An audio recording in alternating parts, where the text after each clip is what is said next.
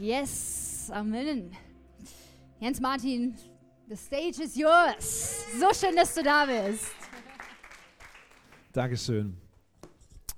Ja, schön mal wieder hier zu sein. Ich komme aus Harburg, aus dem Campus Elem Harburg. Und es ist schön hier, es ist komplett anders. Ja. In Harburg ist es ziemlich hell, ziemlich viele Fenster, ähm, ziemlich weiß gestrichen. Hier ist fast genauso, nur ein bisschen dunkler. Aber ich habe gesehen, es gibt doch ein Fenster und zwar direkt über mir. Ich habe den Segen über mir. ah, cool. Ja, ich bringe auch Grüße mit von meiner Frau und von meiner kleinen Tochter. Anderthalb Jahre ist sie alt und das ist so schön. Ich kann es euch nur empfehlen, ja. Macht Kinder. Es ist einfach schön. Äh, ich habe sie auch gefragt, so, ähm, soll ich euch irgendwie grüßen, soll ich euch was ausrichten? Und dann meinte die kleine Tochter zu mir ein Wort. Und sie sagte, Ball! das ist das zweite Wort, was sie gelernt hat nach Mama. Ball. Scheint ganz wichtig zu sein. Alles ist ein Ball. Ja? Egal ob Kopf oder Kürbis oder Tomate oder Fußball, alles ist ein Ball. Und sie freut sich über jeden Ball, den sie irgendwie sieht. Ball, Ball, Ball. Das ist echt cool. Also denkt heute dran, Ball. Das ist das Wort für diesen Gottesdienst. Ich habe den Eindruck, dass es ganz viel prophetisch auch in diesem Wort für euch. Yes, es geht heute ums Abendmahl. Ja, das Abendmahl, wenn ihr so länger mal in irgendeine Kirche geht, werdet ihr immer irgendwo damit zu tun haben. Äh, viele, viele Kirchen, egal was für Konfession, katholisch, evangelisch, evangelistisch, was auch immer. Ähm, Abendmahl kommt immer irgendwie vor, aber es ist irgendwie auch immer ein bisschen anders. Ja? So, meistens kennen das vielleicht mit Brot, manche nehmen aber auch Obladen. Äh, was früher so üblich war, ist, dass man so nicht so viele kleine Kelche nimmt, sondern einen großen Kelch. Und der ging dann durch die ganze Versammlung und jeder durfte mal davon einen Schluck trinken. Kennt ihr das so, der eine oder andere? Ja, ein paar kennen das noch. Ich finde das mal besonders schön, äh, so Familienatmosphäre. Ja, man, man kriegt so diesen Kelch, man schaut da so rein und denkt, ich hätte es nicht tun sollen. so, äh, da ist auch noch ein bisschen Wein drin, neben den anderen Sachen, die sich da angesammelt haben. Und nimmt diesen Kelch, legt ihn an den Mund und denkt so, Herr, hab Gnade mit mir. Und nimmt einen Schluck und oh, irgendwie kriegt man es runter und gibt es weiter und denkt, oh, ja, das war ein Opfer, dieses Abendmahl. ja, das ist ähm, schon spannend. Heute macht man es eher anders, dass man viele kleine Kelche hat. Ich habe auch von Gemeinden gehört, die machen das so, dass sie einfach das Brot in den Kelch tunken und dann einfach essen. Dann ist der Wein damit dabei, spart Zeit, sehr effektiv. Ne? Äh, Finde ich auch ganz, ganz lustig so. Ähm, aber egal, ich glaube, so wichtig ist es gar nicht, wie man es nimmt, sondern eher wichtig, was das Abendmahl eigentlich so bedeutet. Ulf hat mir mal erzählt, als er ganz neu in der Elem war, in Elem-Munzburg, äh, da ging er in den Gottesdienst und da wurde gesagt, nächste Woche feiern wir Abendmahl. Und er so, cool, feiern. Hat so seine Kumpels mitgebracht, nächsten Sonntag. Und dann ging es los. Wo ist denn die Feier? da ging der Gottesdienst los und irgendwann kam sie zum Abendmahl. Wir feiern jetzt Abendmahl. Und die so, boring, was? Das soll Abendmahl feiern sein? Feiern haben wir uns irgendwie anders vorgestellt, ja. Ähm, ja, was es auch noch bei Abendmahl so oft gibt, ist so, dass es so ganz verschiedene Lehren gibt und so viel falsche Lehre leider. Ich erinnere mich noch so zurück an meine Gemeinde, wo ich früher war. Da war das so, es wurde mal vorgelesen, wer unwürdig das Abendmahl nimmt. Und dann dieses, jeder prüfe sich selbst. Und dann ging der Gottesdienstleiter rum und guckte so durch die Reihen. Jeder prüfe sich selbst. Und es war so eine Schwere im Raum. Ähm, ja, und ähm, ich war, durfte das Abendmahl gar nicht nehmen, weil ich damals nicht getauft war. Und da war mir ein bisschen langweilig. Dachte ich, was mache ich jetzt? Dann gucke ich einfach, wer das Abendmahl nimmt und wer das Abendmahl nicht nimmt. Das ist immer ganz interessant, das zu beobachten und sich hinterher auszutauschen mit seinen Freunden. So, warum wohl jemand das Abendmahl nicht genommen hat und warum die Person es sich erlaubt zu nehmen, obwohl sie sich so verhält, wie sie sich verhält, geht gar nicht. Ja. Und da habe ich manchmal mitgekriegt, wie Erwachsene sich darüber unterhalten haben. Die Sabine hat das Abendmahl nicht genommen. Was ist denn da los? Ja, das ist bestimmt mit ihrem Mann wieder irgendwie so eine Geschichte. Ich habe da mal was gehört. Oh, furchtbar, ja, furchtbar. So was wir manchmal Menschen aus diesem eigentlichen Abendmahl machen und so. Eigentlich äh, spüre ich, ist es manchmal so, als ob das Abendmahl ein Gericht Gottes ist, was über uns so lagert. Und wir haben fast Angst, es zu nehmen. Es könnte gefährlich sein. Und dabei ist es ein Segen Gottes, der in unser Leben fließen soll. Es soll uns Kraft geben, es soll uns Heilung geben, es soll uns klar machen, dass unsere Sünden abgewaschen sind. Dafür ist das Abendmahl da. Und damit möchte ich heute aufräumen, dass wir das erkennen. Wofür ist das Abendmahl da? Und es soll uns Kraft geben. Habt ihr Bock drauf? Ah, das ist richtig gut. Richtig gut. Ich lese mal vor, die Einsetzungsworte heißt es so schön. Das sind die Worte, die man immer liest, wenn es um Abendmahl geht. 1. Korinther 11, ab Vers 23. Paulus schreibt hier, denn ich habe von dem Herrn empfangen, was ich auch euch überliefert habe, nämlich, dass der Herr Jesus in der Nacht, als er verraten wurde, Brot nahm und dankte, es brach und sprach, nehmt, esst, das ist mein Leib, der für euch gebrochen wird, dies tut zu meinem Gedächtnis. Desgleichen auch den Kelch nach dem Mahl, indem er sprach, dieser Kelch ist der neue Bund in meinem Blut. Dies tut, so oft ihr ihn trinkt, zu meinem Gedächtnis. Denn so oft ihr dieses Brot esst und diesen Kelch trinkt, verkündigt ihr den Tod des Herrn, bis er kommt. Und jetzt kommt's. Wer also unwürdig dieses Brot isst oder den Kelch des Herrn trinkt, der ist schuldig am Leib und Blut des Herrn. Der Mensch prüfe aber sich selbst, und so soll er von dem Brot essen und aus dem Kelch trinken. Denn wer unwürdig isst und trinkt, der isst und trinkt sich selbst ein Gericht, weil er den Leib des Herrn nicht unterscheidet. Deshalb sind unter euch viele Schwachen und Kranke und eine beträchtliche Zahl sind entschlafen. Plötzlich ist es ruhig hier in dem Raum.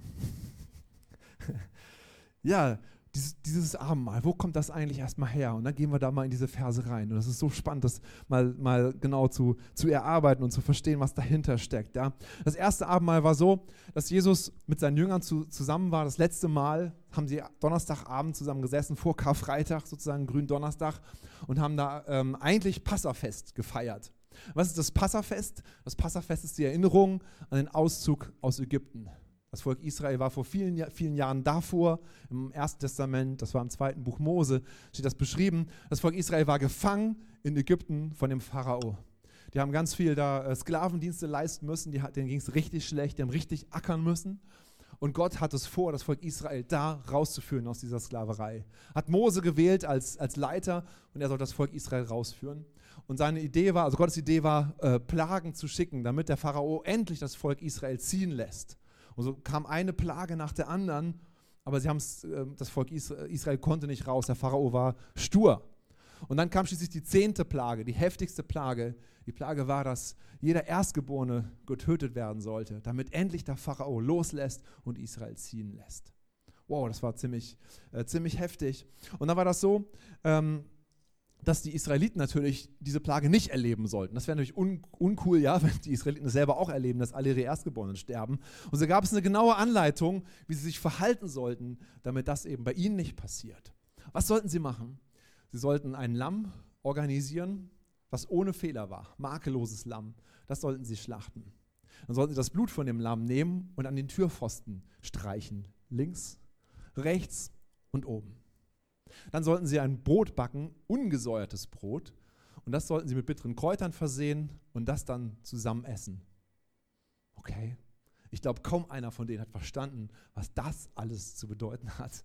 Aber sie haben es gemacht und es hat funktioniert. Dann um Mitternacht ging es dann wirklich los und überall starben die Erstgeborenen. Nur da, wo sie gehorsam waren, da, wo sie sich an das Gebote Gottes gehalten haben, da hat Gott sie sozusagen verschont. Da ist dann nichts passiert und sie konnten rausgehen. Und, und, und Gott hat dann gesagt, das war das Passa des Herrn und ihr sollt jedes Jahr daran zurückerinnern, was ich euch da getan habe, damit ihr schließlich rausgehen konntet aus dem Land ähm, Ägypten, damit der Pharao euch schließlich freigelassen hat. Und so hat Jesus das mit seinen Jüngern auch wiederholt, dieses Passafest. Ganz normales Passafest, wie es immer stattfindet. Sie waren da zusammen versammelt, haben dann das Passa vorbereitet und das Passa durchgeführt, aber plötzlich mittendrin ändert Jesus plötzlich diese normale Ablauf des Passas. Jesus sagt plötzlich, und das schreibt hier Paulus dann eben, nehmt, esst, das ist mein Leib, der für euch gebrochen wird. Das tut zu meinem Gedächtnis. Und die Jünger so, hä? Es geht doch um das Lamm damals, äh, was da bei den Ägyptern äh, so war. Und warum sagst du jetzt mein Leib? Warum soll das gebrochen werden? Was passiert hier eigentlich? Vielleicht hat der ein oder andere daran gedacht, was in Jesaja drin steht. Ein Prophet, der eine, ein, ein Prophetie empfangen hatte für die Zukunft im Ersten Testament. Jesaja hat geschrieben: Er wurde misshandelt, doch er beugte sich. Und er machte seinen Mund nicht auf, wie ein Lamm, das zum Schlachten geführt wird. Vielleicht hat der ein oder andere so ging so ein kleines Licht auf und merken so: Ah, Jesus, das Lamm Gottes? Ist Jesus vielleicht der, der die Rettung bringen wird? Jesus ohne Fehler. Das makellose Lamm wird zur Schlachtbank geführt. ah, plötzlich scheint das irgendwie alles einen Sinn zu machen. Und Jesus sagt noch mehr. Er sagt äh, desgleichen auch den Kelch nach dem Mahl, indem er sprach, dieser Kelch ist der neue Bund. Der neue Bund. Das ist das, worauf die Israeliten immer gewartet haben. Da stehen Verheißungen im Alten Testament, die immer wieder sagen, der neue Bund wird kommen. Das Reich Gottes wird aufgerichtet auf der Erde und im Himmel. Und sie haben sich darauf gefreut, oh, wann kommt endlich dieser neue Bund? Und jetzt sagt Jesus, hier, ich gründe heute den neuen Bund mit euch zusammen. Jeremia 31 steht es. Siehe, es kommen die Tage, spricht der Herr, da ich mit dem Haus Israel und mit dem Haus Juda einen neuen Bund schließen werde. Und das passierte da. Da hat das Abendmahl begonnen, Gründonnerstag. Und von da an haben wir es immer wieder gefeiert, die Christen schließlich. Und ich glaube, so ein bisschen ist ihnen das Licht aufgegangen, was es alles zu bedeuten hat. Aber wir können heute noch viel mehr verstehen von dem, was es vielleicht alles zu bedeuten hat. Wir verstehen noch mehr die Zeichen. Warum musste das Brot eigentlich, das war so ein, so ein Brot, was da gegessen wurde, was ungesäuert war. Das heißt also ohne Sauerteig. Sauerteig steht als Symbol für die Sünde. Es ist beim Sauerteig so, wenn Sauerteig mit einem Teich zusammenkommt, dann durch, durchdringt es den ganzen Teich. Der ganze Teich wird sozusagen vom Sauerteig durchdrungen. Und genauso ist es mit der Sünde. Wenn wir sündigen, sind wir getrennt von Gott. Aber es soll ein Brot sein ohne Sauerteig, ein Brot ohne Sünde, wie Jesus ohne Sünde gewesen ist. Dann das Brot, was sie gegessen haben, das war, äh, das hieß, heißt hebräisch Matzah. Das ist ein Brot, was ähm, besonders vorbereitet wird. Das hat so, so Löcher. Das musste um in diese Löcher haben. Warum? Weil die Löcher symbolisieren das, was Jesus am Kreuz erlebt hat, als in seine Seite gestochen wurde. Das Brot hat diese Streifen hier. Die Streifen symbolisieren die Peitschen, die Jesus hinterher erlebt hat, bevor er gekreuzigt worden ist. Dieses Brot und auch das Lamm sollte auf dem Feuer gebraten werden. Warum? Weil das Gericht Gottes wie ein Feuer ist, was aber nicht auf uns kommt, die wir eigentlich die Sünde haben, sondern auf Jesus kommt. Sozusagen das Brot, der Leib Christi. Und dann der Auszug aus Ägypten, ja, was für eine Symbolik. In Ägypten waren sie in der Sklaverei gefangen. Sie waren Sklaven, sie waren nicht in der Freiheit, aber sie sind herausgekommen in die Freiheit. Und daran dürfen wir zurückdenken und wissen, mit Jesus kommen wir aus der Sklaverei raus. Mit Jesus kommen wir aus Gefängnissen raus, kommen aus unserer Bedrängnis raus, aus unseren Ängsten heraus, unseren Krankheiten heraus. Wir kommen in die Freiheit. Mit Jesus, er führt uns aus der Sklaverei in die Freiheit. Wow. Was für eine Symbolik. Und mit etwas Fantasie. Die Türpfosten, ja. Links das Blut, rechts das Blut, oben das Blut. Tropft runter. Wenn man das verbindet. Das Kreuz. Krass, oder? Ich dachte boah, was für eine starke Symbolik alles in diesem Abendmahl zusammenkommt. So viele Prophetien, so viele Verheißungen kommen genau in dieser Situation, in diesem Abendmahl zusammen und wir dürfen daran denken. So eine Kraft steckt da drin. Vielleicht denkst du, wow, das ist richtig cool, aber was hat das mit mir zu tun? Okay, wir gucken uns das mal an. Da wird da gelesen, äh, beschrieben von Krankheit, Schwachheit und einige sind verstorben und so. Vers 29. Denn wer unwürdig isst und trinkt, der isst und trinkt sich selbst ein Gericht, weil er den Leib des Herrn nicht unterscheidet. Deshalb sind unter euch viele Schwache und Kranke und eine beträchtliche Zahl sind entschlafen. Also es ist vielleicht doch besser, es nicht zu nehmen, weil ich sonst krank werde oder wie? Gesundheit ist eigentlich das Wichtigste, was wir wirklich brauchen. Ja, stellt euch vor, ihr habt richtig viel Kohle auf dem Konto und ihr seid krank. Ihr kauft euch ein mega fettes Auto, ja, euer Traumauto steht vor der Haustür und ihr liegt krank im Bett. Es bringt euch überhaupt nichts, dass da draußen ein Auto steht. Stellt euch vor, ihr habt die tollsten Kinder, aber ihr seid so krank, dass sie euch einfach nur nerven und ihr einfach gar nicht könnt und nur Ruhe braucht. Hey, wir brauchen die Gesundheit, um den Segen Gottes überhaupt genießen zu können. Hey, Gesundheit ist so wichtig, ist so elementar, ist wichtiger als alles andere. Und jetzt glauben wir irgendwie anscheinend, dass uns das Abendmahl dazu bringen kann, dass wir krank werden. Solche Gedanken sind manchmal da. Passt das mit unserem liebenden Gott zusammen? Und da sehen wir so ein bisschen unsere typische Sicht, dass wir denken, oh, dass wir in diese Gesetzlichkeit reinrutschen. Und dass der Teufel versucht, uns natürlich davon abzubringen, das Abendmahl zu nehmen, weil das Abendmahl eben einen Segen bedeutet, weil es Kraft bedeutet, weil es Veränderung bedeutet für dein Leben. Und deshalb möchte uns der Teufel davon abschneiden. Vielleicht ist es so, wir denken, wenn wir unwürdig das Abendmahl feiern, werden wir krank. Aber vielleicht meint Paulus das genau andersherum. Wenn wir würdig das Abendmahl feiern, dann werden wir gesund von unserer Krankheit. Ach so, deswegen, weil wir unwürdig das Abendmahl nehmen, wirkt das Abendmahl nicht. Erst wenn wir das Abendmahl würdig nehmen, dann wirkt das Abendmahl und nimmt die Krankheit weg. Deshalb sind viele krank, weil sie das Abendmahl nicht würdig genommen haben, weil sie es nicht richtig verstanden haben, worum es eigentlich ging. Klick. Merkt ihr was? Wir denken so oft falsch rum, weil wir so in diesem Gesetzlichkeit denken, weil so oft der Teufel kommt und uns da versucht hineinzudrücken. Aber jetzt Martin, da steht doch, ihr isst und trinkt euch selbst ein Gericht. Gericht heißt hier so ein Urteil. Was ist dieses Urteil, dieses Gericht? Das ist das, was bei Adam und Eva ausgelöst worden ist. Gott hat gesagt, wenn ihr davon isst, von dieser Frucht, dann werdet ihr sterben. Und sie haben davon gegessen. Und Gott muss zu seinem Wort stehen. So macht er es. Er steht zu seinem Wort. Er muss nicht, aber er macht es. Er steht zu seinem Wort. Und, und ähm, deshalb ist das Gericht ausgelöst worden über uns. Sein Gericht muss er sprechen über uns. Wir sind sozusagen verdammt, die Sünde ist da. Aber die Kraft am Kreuz, die kann dieses Gericht wieder auflösen. Die kann uns in die Freiheit führen. Und deshalb, das Gericht ist sowieso schon da und das Abendmahl befreit uns von dem Gericht. Auch da denken wir wieder so schnell falsch rum. Kommen wir nochmal auf den Auszug aus, aus Ägypten zurück. Ich weiß nicht, wie du dir das so vorstellst. Ich habe das irgendwie so in einer Vorstellung gehabt. Das sind also so früher vor allem so, das sind irgendwie so ein paar Familien, die haben da irgendwie so ihre Kühe dabei und ein Schaf und so und die ziehen da dann irgendwie aus Ägypten raus und ja. Da habe ich mal nachgeguckt, wie viele sind eigentlich wirklich aus Ägypten rausgezogen? Wie viele Menschen das waren? Man geht von 2,5 Millionen Menschen aus. Das ist mal was, oder? Ein Auszug von 2,5 Millionen Menschen. Sowas hat es weltweit, glaube ich, noch nicht gegeben, oder? Danach oder davor. 2,5 Millionen Menschen. Das ist, als ob äh, Hamburg komplett entvölkert wird und drumherum. Plötzlich keiner mehr da. Müsst ihr mal vorstellen, was für eine Riesenmenge an Menschen. Und da frage ich mich natürlich, wie soll das gehen? Äh, wo sind da, wie, wie ging es mit den kranken Menschen? Wie ging es mit den alten Menschen? Wie, wie ging es mit denen, die behindert waren? Wie hat das da funktioniert? Sind die zu Hause geblieben oder was? Im Psalm steht was. Aber Israel ließ der Herr ausziehen mit Silber und Gold. Und es war kein Strauchelnder unter ihren Stämmen. What? Es war kein Strauchelnder unter ihren Stämmen. Es war keiner, der krank war. Es war, alle konnten mitkommen. Wie kann das sein? Wie können 2,5 Millionen Menschen so fit sein, dass sie rausziehen können? Die Kraft Gottes kann das bewirken. Sie haben am Abend vorher das Passa zusammen gefeiert.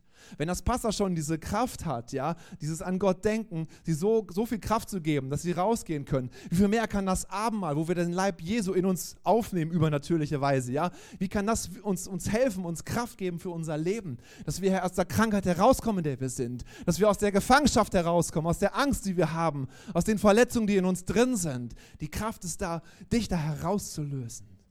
Nimm es neu an für dich. Stellt euch vor, alle Christen auf der Welt werden gesund. Ja? Was für ein starkes Zeichen wäre das? Das wäre so, boah, okay. Jesus hat es so als Zeichen benutzt. Er hat ganz viel Wunder getan. Und die meisten Wunder, die er getan hat, war, Menschen gesund zu machen. Dadurch waren die Menschen aufmerksam und dann konnte er sie zutexten. Ja? Also war sehr geschickt, fand ich, richtig schlau. Aber irgendwie ist es bei uns nicht so. Immer wieder habe ich mit Menschen, mit Christen zu tun, mit Gläubigen zu tun, die irgendwie krank sind. Und ich möchte ehrlich gesagt wissen, warum ist das so? Natürlich kommt man schnell auf die Idee, naja, vielleicht haben sie Sünde in ihrem Leben. Ja, wir haben alle Sünde in unserem Leben. Ja, also das ist, kann irgendwie nicht der, der Grund sein. Außerdem ist es nicht gut, so zu denken, glaube ich. Und die Bibel belegt das auch überhaupt nicht. Aber die Bibel hat eine Stelle, wo sie sagt, warum Gläubige krank sein können. Eine einzige Stelle. Warum können Gläubige krank sein? Die Stelle haben wir heute schon gelesen in Vers 29. Denn wer unwürdig ist und trinkt, der isst und trinkt sich selbst ein Gericht, weil er den Leib des Herrn nicht unterscheidet. Deshalb sind unter euch viele krank und schwach. Warum? Weil wir den Leib des Herrn nicht unterscheiden. Deswegen.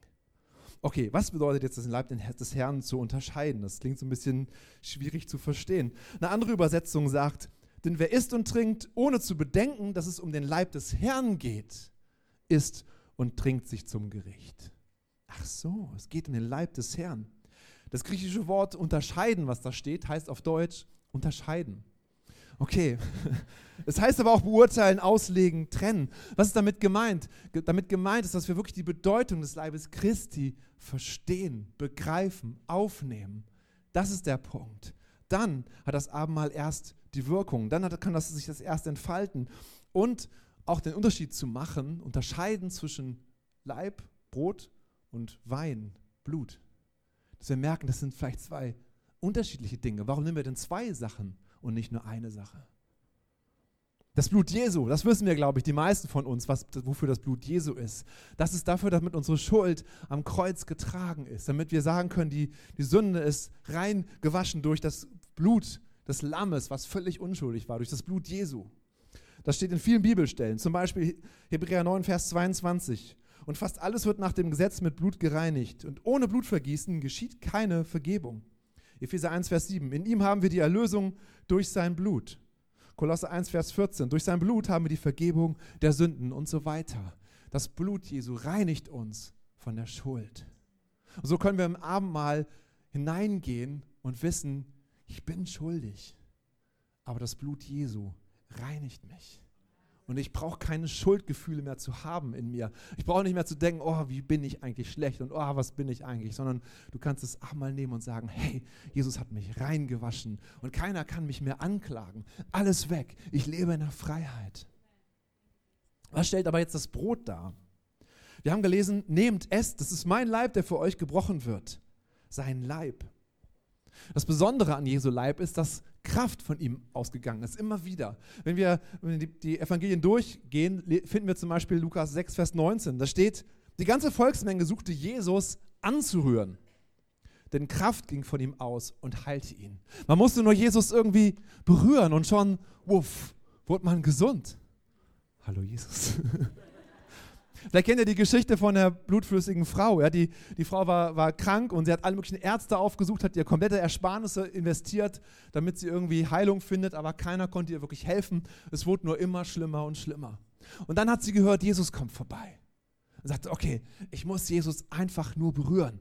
Und dann hat, war sie eine riesen Volksmenge und sie kämpft sich durch diese Volksmenge durch und weiß, das ist ihre Hoffnung. Sie muss irgendwie zu Jesus hinkommen.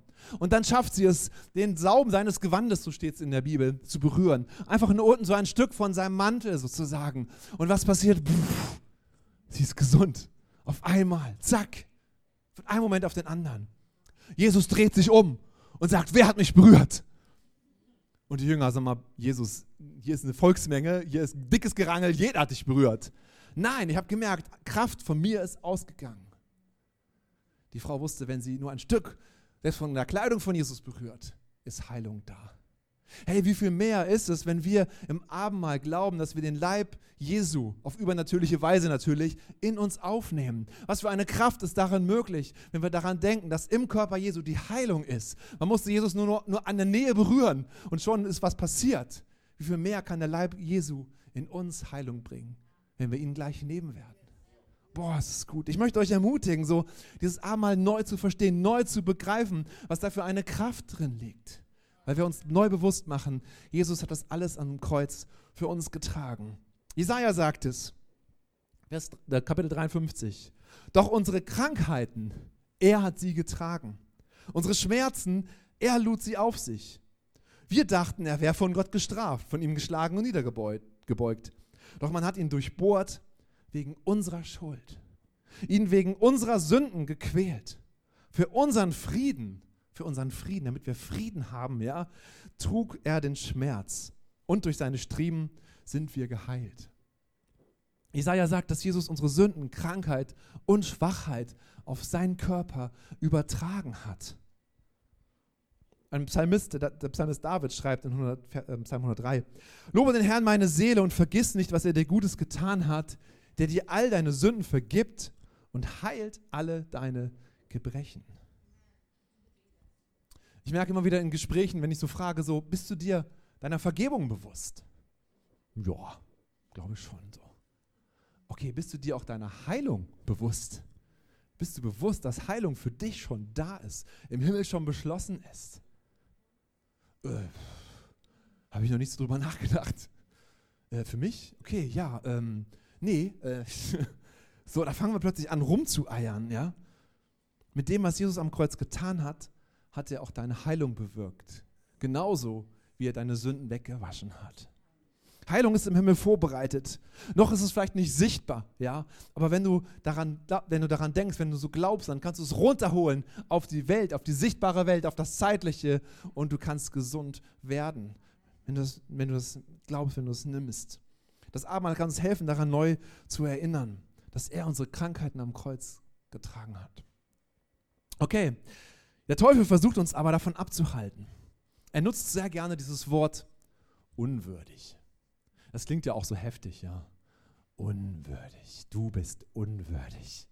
Oh, das ziehen wir uns fast so ah, an. Ja, ich bin unwürdig. Stimmt. Und dann denken wir, ich lasse lieber den Kelch an mir vorübergehen. Oh, hinterher habe ich Sünde in meinem Leben. Und dann passiert es. Ich bin hinterher unwürdig. Vielleicht bin ich besser dran, wenn ich es nicht nehme. Aber wenn du es nicht nimmst, dann beraubst du dich des Segen Gottes, der eigentlich für dich vorbereitet ist. Und, und, und wie soll das überhaupt funktionieren? Stell dir vor, ja, ah, ich bin, ich bin un unwürdig, ja, ähm, jetzt, oh Jesus, vergib meine Schuld, ja, jetzt bin ich würdig. Oh, jetzt habe ich einen falschen Gedanken, jetzt bin ich nicht mehr würdig, jetzt darf ich es nicht mehr nehmen. Äh, oh Herr, vergib mir. Oh, jetzt habe ich jemanden angeguckt, falsch. Nein, jetzt darf ich es wieder nicht nehmen. Oh, ich bin völlig durcheinander. Was kann ich jetzt eigentlich machen? Hey, Leute, wir sind doch alle unwürdig, oder? Wir sind alle unwürdig.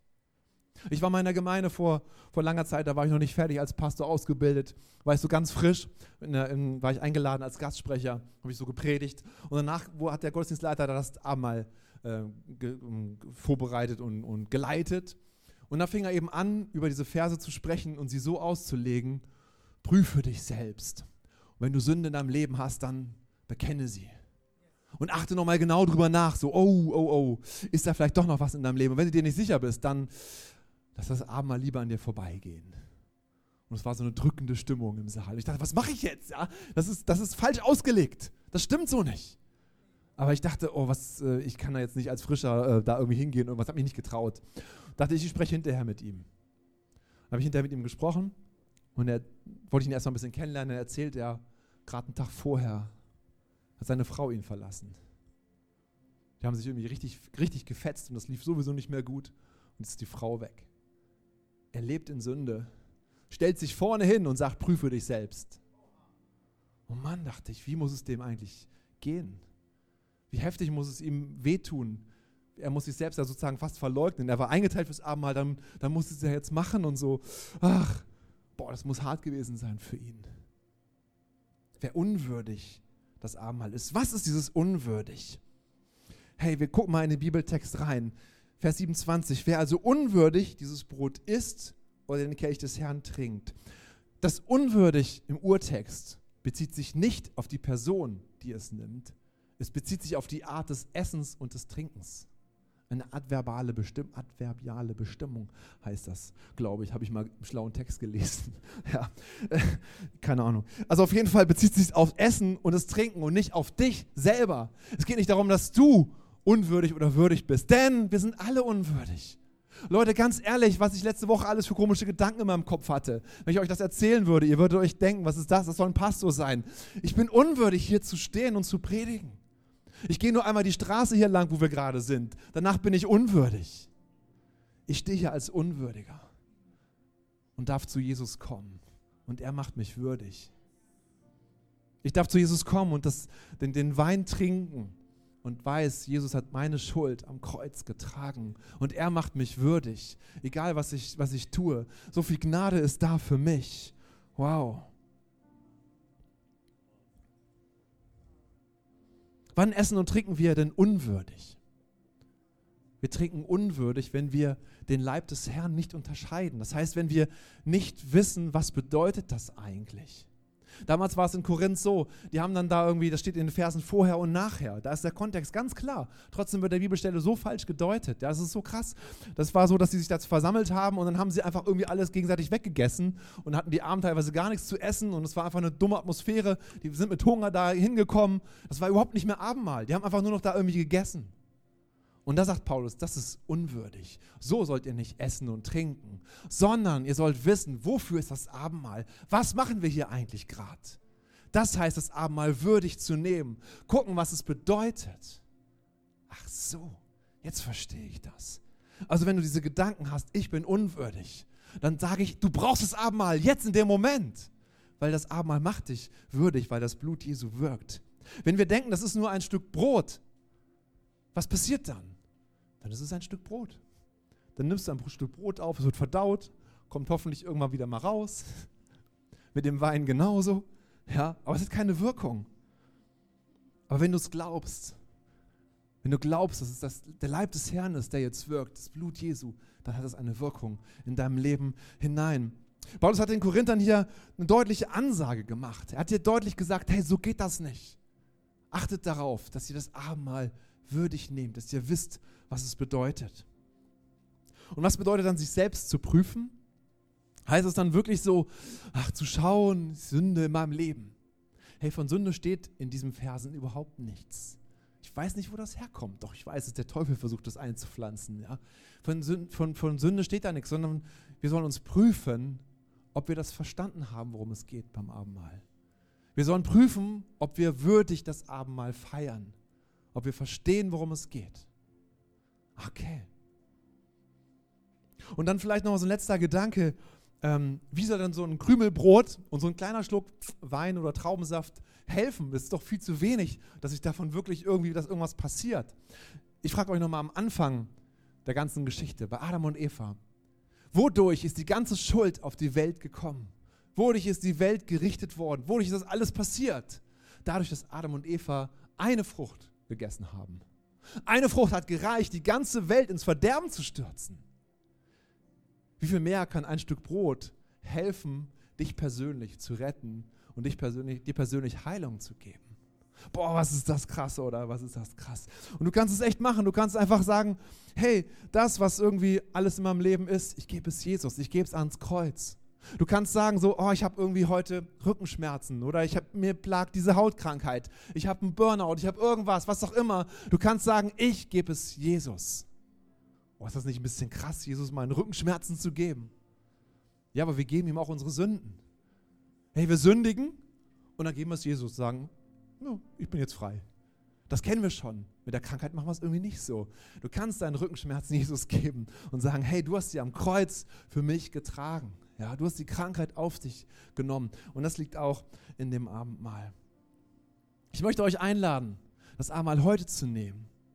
Mit diesem Bewusstsein, was ich, worüber ich euch gesprochen habe. Und ich möchte euch einladen, das Abendmahl ruhig öfter zu nehmen. In der Kleingruppe vielleicht. Oder auch einfach mal so im kleinen Familienkreis oder wo auch immer. Nimm das Abendmahl, mach es dir immer wieder neu bewusst, was das Abendmahl bedeutet. Wer darf denn das Abendmahl so, so austeilen? Ja, Petrus, äh, Paulus sagt, wir sind königliche Priester. Das heißt, jeder ist berufen, das Abendmahl zu nehmen und das Abendmahl durchzuführen. Du musst nicht irgendwie besonders gesalbt sein und die Ausbildung haben. Du musst doch verstehen, das Abendmahl würdig zu feiern. Was heißt es? Und dann kannst du es einfach feiern. In der Apostelgeschichte lesen wir, wie sie, sich in den Häusern trafen und sich täglich zusammentrafen und das Brot brachen. Das heißt, das Abendmahl nahmen. Das war da ganz normal, eigentlich das zusammen zu machen. Letzte Frage vielleicht noch. Dürfen nur Mitglieder das Abendmahl nehmen? Was ist mit Kindern? Was ist mit nicht getauften? Wie ist das da? Wer darf das Abendmahl nehmen, wer nicht?